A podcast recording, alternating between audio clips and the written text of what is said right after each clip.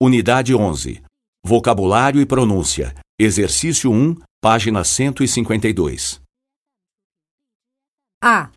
Isto é um fator importante para mim. B. Ela aprendeu inglês para trabalhar numa grande empresa. C. Eles foram para o escritório. D. A chefe precisa do relatório para amanhã. E. Você tem alguma pergunta para mim?